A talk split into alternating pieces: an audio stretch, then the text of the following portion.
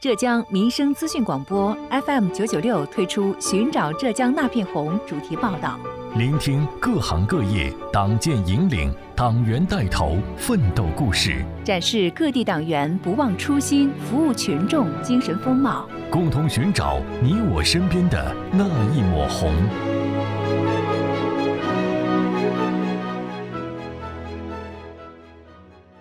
为聆听各行各业党建引领、党员带头奋斗故事，关注各地基层出现的新变化、新气象，浙江民生资讯广播 FM 九九点六民生新干线节目推出“寻找浙江那片红”特别板块。本期节目，我们一起关注杭州市综合行政执法队规划执法大队黄静的故事。他深入一线，秉公办案，只为群众满意。请听报道：寻找浙江那片红，查为控为，执法为民，深化改革，勇立潮头，服务群众，初心不改。浙江电台民生资讯广播推出主题报道：寻找浙江那片红。听众朋友们，早上好，欢迎收听今天的节目，我是子文。一个城市的正常运转，需要许多政府部门的共同努力。这其中呢，城市管理部门就是重要一环。和我们平时常常可以直观感受到的许多城市管理工作不太相同。违建查处防控工作呢，往往并不是普通百姓在日常生活中可以遇到的。而要想把这项工作做好，往往还得需要各级政府部门和单位的协调配合、沟通与通联，工作周期往往也是比较长的。我们今天故事的主角呢，就是杭州市综合行政执法队规划执法大队的一名成员，他叫做黄静，是一位八零后，目前主要负责违建查处防控工作。从二零零一年进入城管条线工作至今，他曾在多个岗位工作锻炼。直属大队办公室，零七年的时候法规科，一零年督察队，一一年。一中队，我们那时候中队直属大队一中队，到了一八年的时候就是二大队，一八年到现在。二零一八年到现在，他从事违建查处防控工作已经四年有余了。回望一开始接受这项工作，黄静坦言自己很是焦虑啊，不懂啊，什么都不懂啊，就是觉得。到底什么是违建啊？原来就不呃不知道它这个定义是什么，而且你到路上去找，不知道违建是什么。你看到了，就是等于就是违建摆在你面前，你都不知道，觉得自己就在否定自己，很焦虑，否定自己。但怎么办呢？就是说你不学习，你就要被社会淘汰。那时候就非常非常用功，从来没有这么用。我觉得读书都没这么用功的，我我就在在在努力的这接受这个东西，所以我上手还是算快的。不会就问。不懂就学，实践出真知。多年来，他深入贯彻落实省市政府提出的“三改一拆”只有起点没有终点的工作要求，坚持执法为民、贴心服务的工作理念，深入一线秉公办案，逐渐成为绽放在查违控违战线上的一朵铿锵玫瑰。比如说，占压煤气管道上面的违建，像这种就是有安全隐患的这种违建是。政府坚决就是推行拆除的。我们是各个部门，比如说市建委，市建委专门有个三改一拆办的，他们是拆除的指导部门，是这样子的，他们会下任务给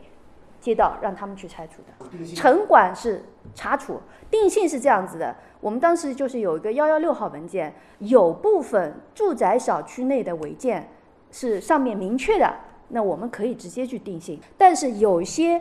我们觉得这种。可能是违建，也可能不是的。我们发函给规划部门，让他们就是说出具认定意见，那么我们再进行查处。杭州市于二零一六年率先在全国推出住宅小区违建信息登记报告制度试点，二零一八年在全市各住宅小区全面推开。黄静作为查违控违战线的一名老兵，在这项工作当中发挥了中坚和骨干作用。他带领团队开拓创新，勇挑重担，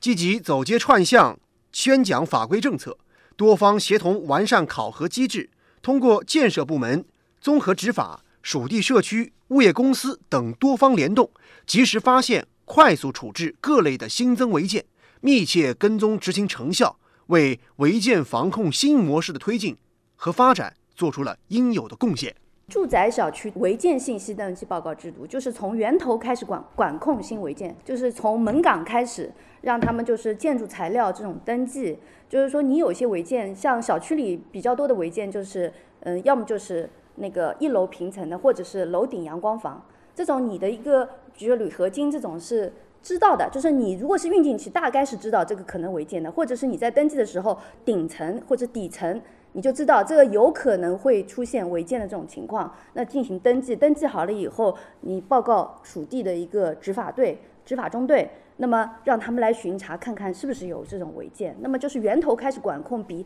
以后全大家就是都造起来以后拆更容易。目前这项制度助力助推杭州各区县市共一百一十六个乡镇街道圆满完成了无违建创建目标。防控效果日益显现，已经成为了可复制、可推广的标准化、规范化、系统化的违建防控杭州模式。深化改革，勇立潮头，服务群众，初心不改。浙江电台民生资讯广播推出主题报道：寻找浙江那片红。继续回来，继续关注黄静的故事。在工作中，黄静作风严谨、踏实肯干。他走街串巷巡查执法，深入现场摸排案情，积极推进违建源头防控。比如，杭州的塘西家园西区住宅呢，是2003年的回迁安置房。因为当时安置时间比较早，所以呢，时间一长，历史的遗留问题也就比较多。比如，回迁户迟迟拿不到房产证，反响很强烈。黄静接手这个案子之后啊，针对办案证据资料缺失比较严重等一系列问题，多次上门走访群众，还去市建委、规划局和房管局进行业务咨询，同时还主动召集相关部门联系协调，耐心指导当事人收集办案证据，仔细对比证据的关联性，终于完成了这个时间跨度长、历史遗留问题多、证据寻找难的。超面积违建案的行政处罚，为后续居民办理房产证提供了便捷的帮助。为此，当时的江干区农居建设管理中心负责人送来了秉公执法、贴心服务的锦旗，对规划执法大队和黄静在案件办理中的提供的贴心服务表示衷心的感谢。采访中，黄静告诉记者，自己刚刚从事这项工作时，领导给他讲了一个故事，他记忆犹新。当时我们是规划中队，是九中队。刚刚到这边的时候，领导就是给我们讲了一个事例，就是说一对老夫妻，当时的时候就是违建在他们老小区嘛，违建在他们前面，把他们的阳光全挡住了，在一楼。那时候当时是老夫妻住在一楼，穿街走巷跑了很多部门，终于把它拆掉了以后，他说当时的时候那天刚好有太阳，两夫妻颤巍巍的走出那个门口。晒到太阳的时候露出的那个笑容，这件事情 对我一直影响很深。我就觉得，哎呀，其实很多东西都是为了群众啊觉得满意，因为那时候的笑容，这种笑容是非常感染人的。群众利益无小事，只要群众有困难，再难也得想法儿给他办成了。这是黄静工作的态度和遵循的信条。一次。杭州某小区七楼的一住户在楼顶搭建了一个违法建筑，堵住了下水的管道，造成了隔壁邻居家屋顶严重的渗漏。投诉人多次和违建当事人沟通，但是也没什么效果。为了妥善解决问题，黄静主动放弃双休日，多次和属地中队执法人员上门走访，与同事们反复研究对策，又多次联系属地街道的工作人员上门做工作。在多方合力之下，最终当事人选择自行拆除违法建筑。事后呢，他还主动联系街道，帮助投诉人补做了屋顶防水防漏工程。当暴雨再次来临时呢，这户人家不再漏水了。随后，这个住户特地打电话表示感谢，解决了他多年生活当中的难题。采访中，杭州市综合行政执法队执法协调处处长丁海旭告诉记者，他眼中的黄静。工作耐心、综合能力比较强。黄金同志给我最大的印象就是，总体来讲，从事拆违工作，它的要素基本上都具备。首先一个综合能力强，因为违建查处这个工作是需要方方面面，